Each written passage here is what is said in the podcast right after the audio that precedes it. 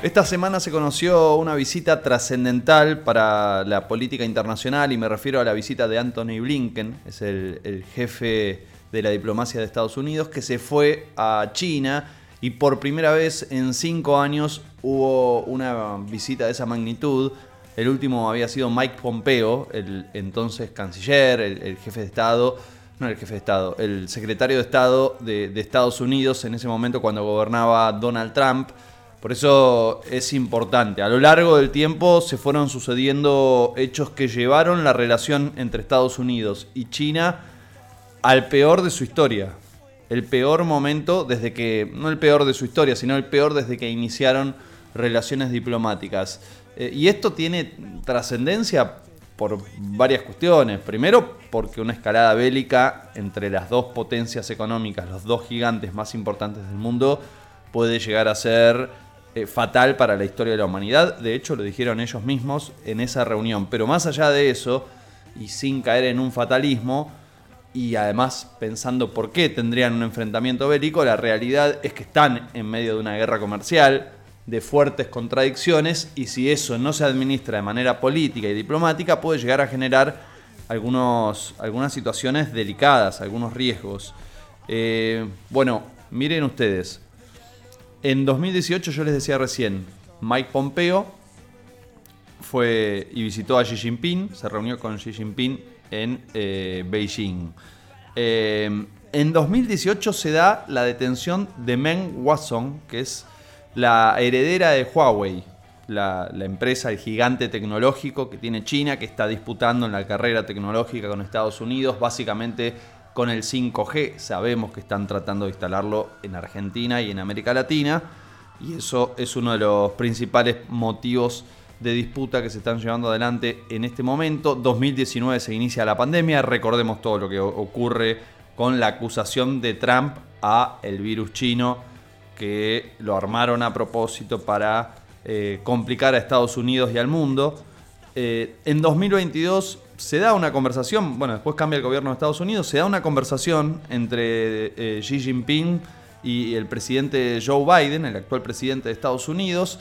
A los cuatro días Nancy Pelosi se va para la isla, la isla, bueno, la isla que es como el gran problema, la isla de Taiwán. Eh, ahora, ahora voy a desarrollar un poquito, pero se va en una visita que, claro, pasa por alto a las autoridades chinas. Recordemos que China considera que Taiwán es parte de su territorio. En 2023, ya por último, si se quiere eso que te contaba recién de Nancy Pelosi, es el hecho más, más grave de todos que hubo en términos diplomáticos. Y ya en, eh, en 2023, o sea, este año, guerra de por medio también, en el medio, se da la crisis de, de los globos. La crisis, ¿se acuerdan? El día que, que mientras Estados Unidos se sumergía en una crisis por una catástrofe natural y ferroviaria, sucede otro hecho en simultáneo que es la crisis del globo, ese globo gigante que aparece primero por Canadá, llega a Estados Unidos, eh, China reconoce que es propio, dice que es un, globo de investigación meteorológica, científica, China lo derriba y dice que es una violación de su territorio, de la soberanía de su territorio y que era un globo de, de, espionaje. En realidad, en ese momento, Anthony Blinken iba a viajar a China y por orden de Joe Biden, producto de este evento, de este hecho, decide suspender finalmente eh, el viaje eh, Anthony, Anthony, eh, Anthony eh, Blinken y de esa manera termina por suspenderse esta visita que finalmente se hizo este fin de semana, donde no estaba confirmado, de hecho, la reunión fue fuera de agenda, la reunión entre Xi Jinping y Anthony Blinken. ¿Por qué se la decidieron dar? Bueno, es una manera de decir, estamos predispuestos al diálogo, y si algo fracasa en todo esto, no es responsabilidad nuestra, digamos, ese es el mensaje que intenta dar China con el gesto de recibir al, al que sería como el canciller, ellos le dicen el secretario de Estado a Anthony Blinken, que lo reciba finalmente el presidente, el jefe de Estado de, de, China. En general, digamos, un jefe de Estado recibe a otro jefe de Estado, no a un funcionario de menor envergadura. Pero bueno, Esto es lo que sucedió. Y en el medio, en el medio, eh, habló. Los dos dijeron algo que suelen repetir una y otra vez. Se, se establecieron conversaciones profundas y sinceras. Es casi una liturgia que repiten en cada uno de sus encuentros porque si bien es cierto que hace tiempo que no se daba un viaje de esta naturaleza, al mismo tiempo han llevado adelante conversaciones telefónicas, incluso algunas cumbres bilaterales, como fue en Bali, en el marco del G20, pero claro, lo que no había sucedido hasta el momento era un viaje de esta, de esta naturaleza, de un funcionario de alto rango de un estado viaja al otro y mantienen una reunión. ¿Qué dijeron allí? Conversaciones profundas y sinceras. Suelen repetir lo mismo.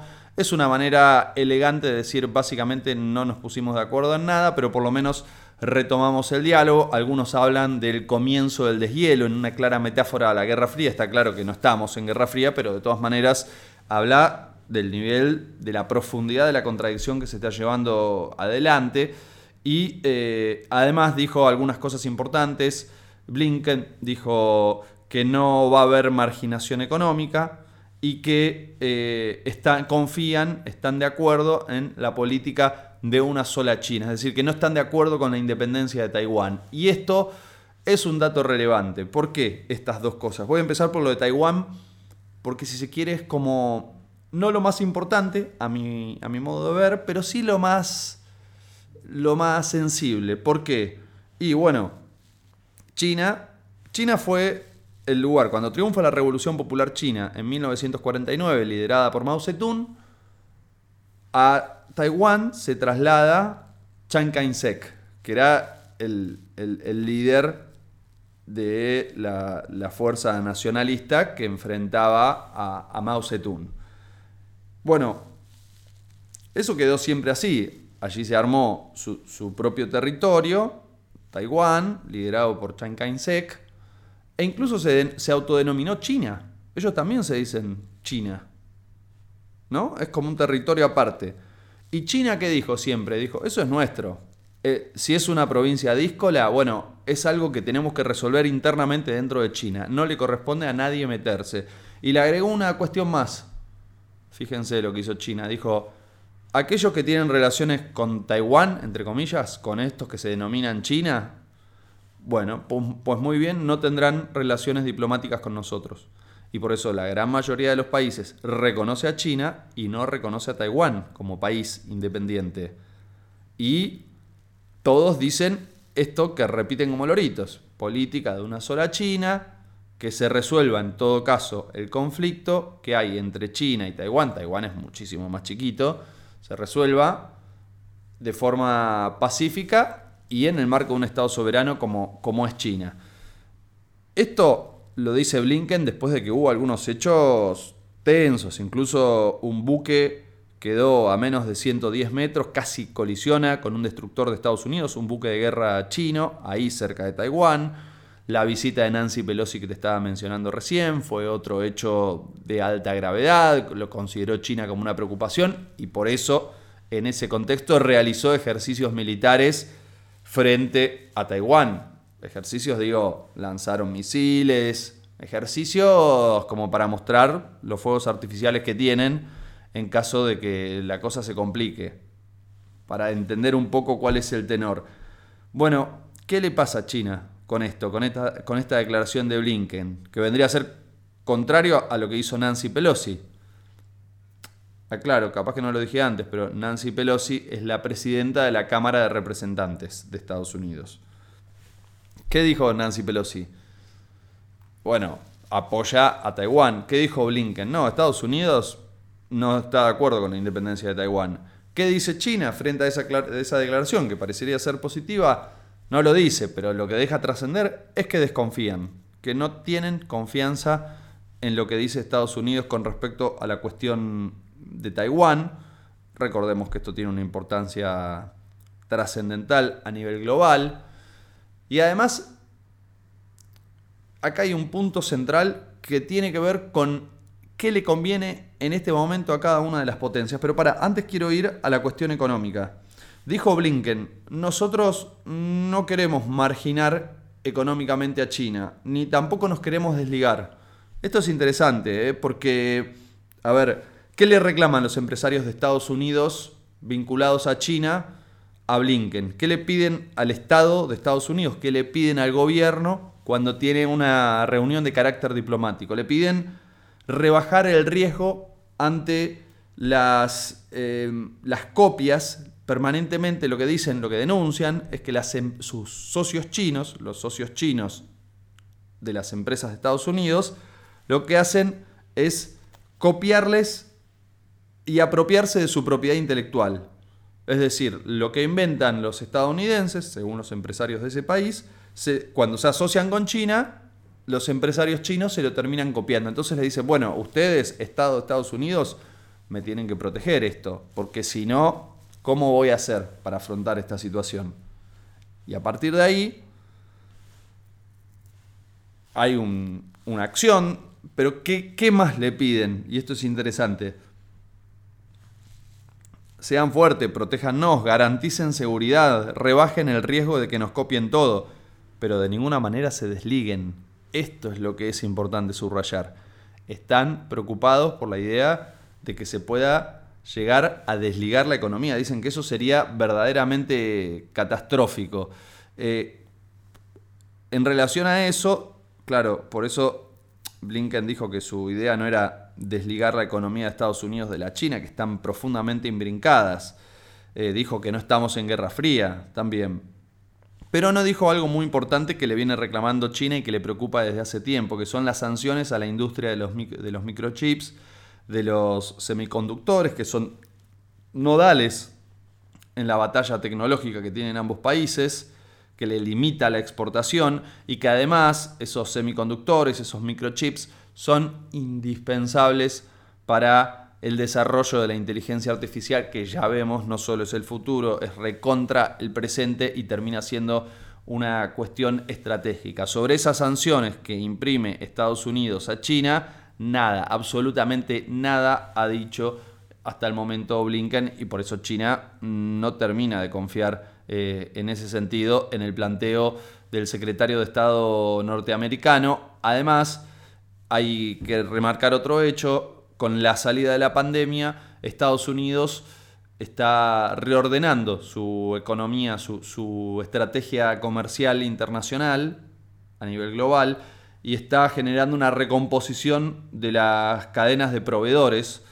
Hasta el momento tenían buena parte de eso en China y poco a poco están intentando relocalizar buena parte de esas empresas y claro, eso también termina afectando en algún sentido a China. Por eso eh, es muy importante poder mirar qué pasa eh, también en términos estratégicos y comerciales. ¿Por qué digo, con esto, con esto voy culminando, pero ¿por qué digo que, mm, que a China, a ver, lo voy a decir de esta manera, a China no le conviene picarla, no le conviene picarla bajo ningún punto de vista. ¿Por qué? Bueno, porque es un jugador a nivel internacional que ya lleva muchos años de expansión comercial, y esto es trascendental. Y también porque poco a poco, fundamentalmente con lo que fue ya demostrando este año, se va convirtiendo no solo en un actor de alto volumen en el comercio internacional, a nivel global, en todo el mundo, no cerquita de China, en todo el mundo y acá en América Latina lo vemos. Hacen fila los países, más allá de la orientación ideológica de sus gobiernos, para hacer relaciones comerciales con China. Lo piden a gritos. Fíjense lo que quiere hacer la calle Pou, un acuerdo de libre comercio con China. O sea, China comunista, la calle Pou recontra neoliberal, parecen ser recontra contradictorios y sin embargo ahí hay algo de eso. Y bueno, entonces, a esa expansión comercial se suma una irrupción de China como un actor político, no político militar, ¿eh? sino como un actor político, donde empieza a jugar en la arena internacional y su, una de sus primeras cartas de presentación fue que logró por primera vez en muchísimos años un acuerdo entre Irán y Arabia Saudita, dos países que estaban profundamente, profundamente eh, enfrentados, que no tenían relaciones diplomáticas, anuncian que reinician las relaciones diplomáticas y ¿quién aparece dándole la mano a ambos jefes de Estado? Sí, el mismísimo Xi Jinping, irrumpiendo como un actor, en este caso de paz, como un actor de entendimiento diplomático y político en la arena internacional, y eso, claro, dado el rol que ha tenido a lo largo de los años Estados Unidos, genera, empieza a generar alta preocupación en, buena parte de las élites de, Estados Unidos. Y entonces, ¿qué hace? Bueno, entiende que donde sí tiene superioridad Estados Unidos es en el, terreno militar. Tiene un presupuesto infinitamente mayor al del resto del mundo, también al de China, y si lo lleva al lugar de una, de una confrontación, bueno, China tiene más que perder que, que ganar, y por eso China todo el tiempo si bien dice nosotros nos hacemos respetar, nosotros eh, eleva sus quejas, qué sé yo, todo el tiempo dice tenemos que mantener la paz, claro, como va la cosa, le conviene muchísimo a China, se está expandiendo comercialmente cada vez más a través de la ruta y la franja de la seda y también poco a poco va ocupando un nuevo rol como actor protagónico del nuevo orden global y por eso es trascendental. En definitiva, lo que terminó ocurriendo es que vendría a ser una declaración de que nos caemos mal, no nos gustamos, no estamos de acuerdo con lo que hace uno y otro, digo lo que sucedió en la reunión, pero por lo menos mantengamos cierto vínculo, cierta comunicación. Eso es lo que sucedió en definitiva en este encuentro entre Anthony Blinken, secretario de Estado, canciller, jefe de la diplomacia de Estados Unidos, y el presidente de China, Xi Jinping.